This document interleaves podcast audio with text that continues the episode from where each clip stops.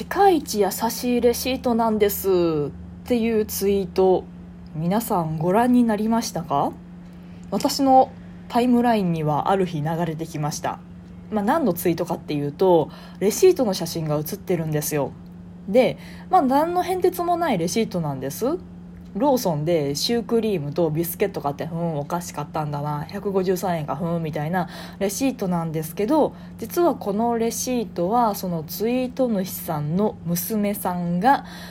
その娘さんのお母さんを思っていつもありがとうという意味でわざわざお小遣いを使ってシュークリームとビスコを買ってきたっていう世界一優しいレシートなんですっていうツイートだったんですよね。でさらにそのツイートのツリーにお手紙の写真も載ってるんですよ。娘さんがお母さんに宛てて「いつもありがとうお疲れ様。冷蔵庫の中見てシュークリームもあるから」みたいな感じでお手紙もついてて「この子は本当に優しいんですわ」っていうのをお父さんがつぶやいている。っていうツイッターだったんですよね。でまあ最初見た時はふーんと思ったんですよ。よくあるツイッター美談というか。まあツイッターっていろんな話が書いてあるから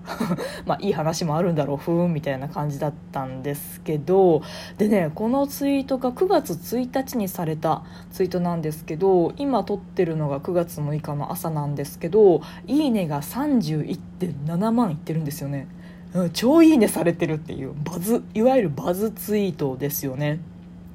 でまあ1回目タイムラインに流れてきた時は私もふーんって見てたんですけど実はこのツイートが2回目流れてきたんですよ。引用リツイートの形で。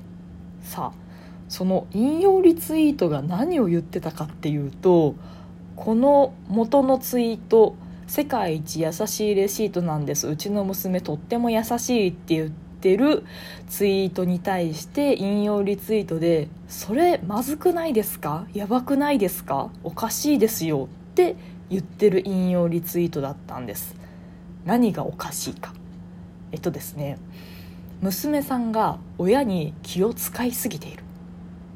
これね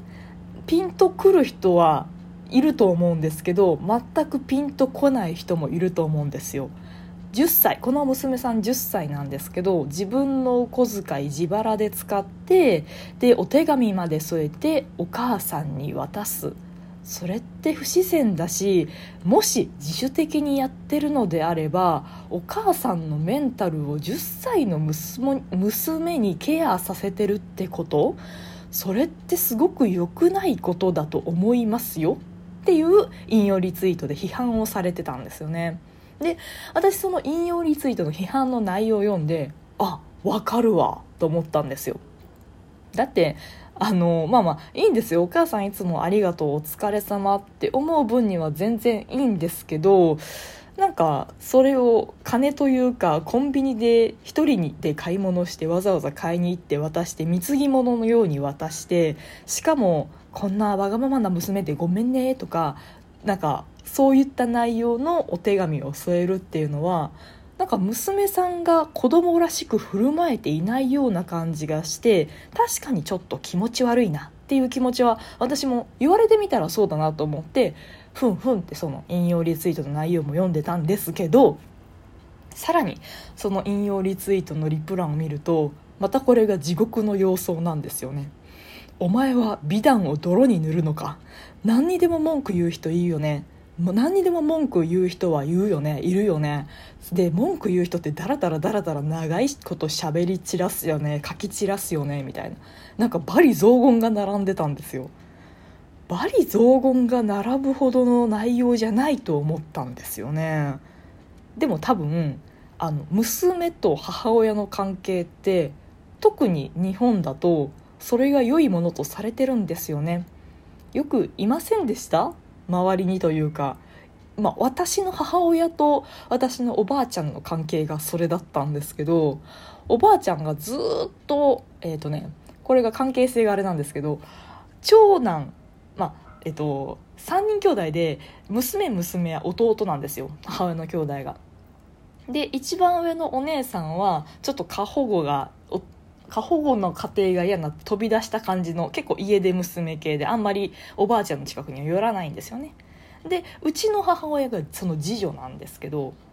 近くに住んでるんですよ。もう幼い頃長女に愛情が注がれまくってたせいでで次女の私は愛されてないと思ってたせいで大人になってからその愛情をなんとか取り返してやろうという多分無意識があってわざわざ実家のそばに家建てて家建てて家買って住んでで毎週末おばあちゃんのところに顔を出すっていうね。もうこの時点でなんか恐ろしいものを感じますけどさらにこの3番目の弟ですよ。弟じ同居してるんですよね。実家に。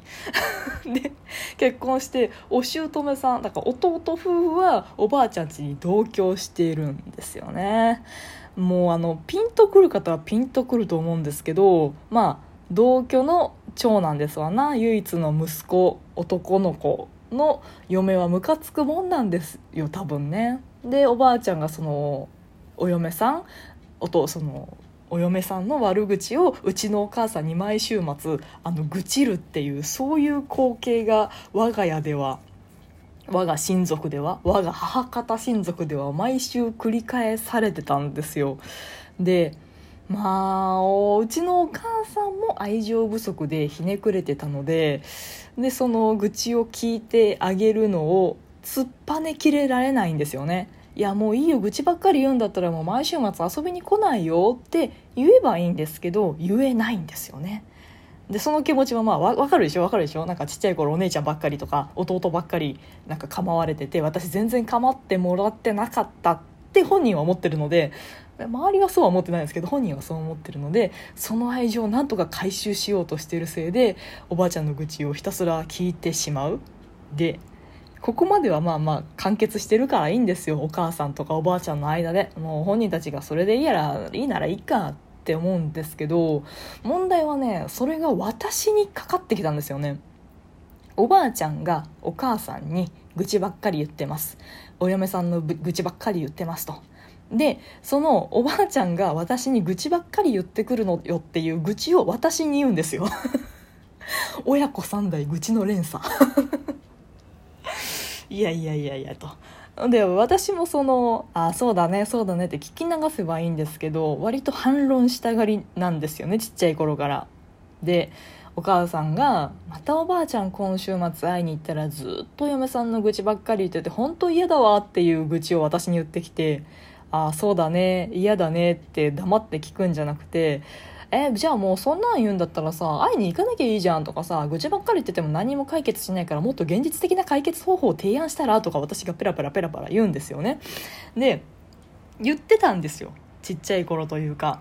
高校生ぐらいまではそうやって言ってたんですけどで私に愚痴言うのやめてくれっていうのも言ってたんですけどなんかこれでは拉致があかんなと思ってで分かってくるんですよね。あお母さんは多分おばあちゃんにちっちゃい頃自分のようにちっちゃい頃愛されてなかったと思ってるからなんかそれと引き換えに今そうやってこう離れられない状態に逆になってるんかもしれないなって気づいてうんああそうだね。大変だったねうんうんでもお母さんはお母さんでお母さんの人生があるからまあおばあちゃんの愚痴聞くのもいいけどたまには違うことしてみたらとかを大学生くらいになると私が提案し始めてお母さんのメンタルケアを私がやってる状態になり始めたんですよね。でなんかそのそうそう元のツイートの話に戻るとそういうところの短所がこのツイートに見えるなっていうのはなんとなく思ったんですよ。だってお母さんが家事とか仕事で疲れてるんだったらまずもってツイート主の旦那さんがお菓子とか差し入れてあげるとかさ家事代わりにやってあげるとかさしたらいいじゃないですか。でもなく自分の娘のお小遣い自腹切らせて お母さんにこの手紙書かせてで多分お母さんもしんどいわ仕事しんどいわ家事毎日大変だわっていうのを自分の娘に言ってるんですよね。自分の夫ではなくて。なんかそういう関係性ってまあ今はなんかこういう「わ娘さん優しいですね」って終わってるかもしれないんですけど後々娘さんずっとこのスタンスで生きていくとああお母さんのために何かやらなきゃとかお母さんをねぎらうのは私だけだわ。でねぎらってる私のことをお母さんは愛してくれるわ。お父さんも褒めてくれるわ。ってなるともうね多分そこでね親のためにしか生きられない子供が出来上がるんですよ。いわゆるそのアダルト・チルドレン的な子供が子供のため子供が自分自身のために子供らしく過ごすのではなくて子供が一大人として大人のメンタルのケアであったりとか大人の顔色を読んでああ私が私がちゃんとしなきゃっていうのになってちゃんと子供時代を過ごせないまま大人になってしまうアダルト・チルドレンまっしぐらだと思うんですよね。っていう